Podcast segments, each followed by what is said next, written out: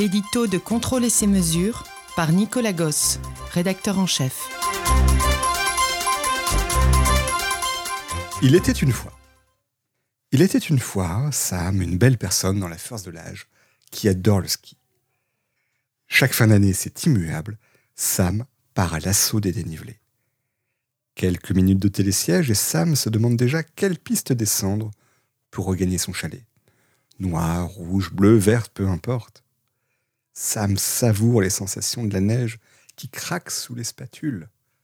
Crac Sauf que cette fois-ci, ce ne sont pas les flocons.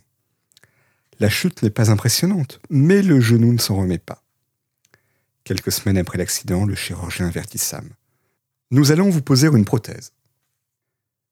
Libre à vous maintenant de situer l'époque de cette petite histoire. Oh, si j'étais vous, je bifferais tout de suite les années passées où la pose d'une prothèse médicale constituait un vrai défi, tant pour les praticiens que pour les patients.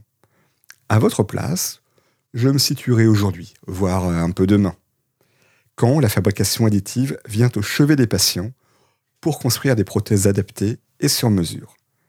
Rapidement conçues, parfaitement contrôlées. Tout un programme à découvrir en page 55 de notre revue.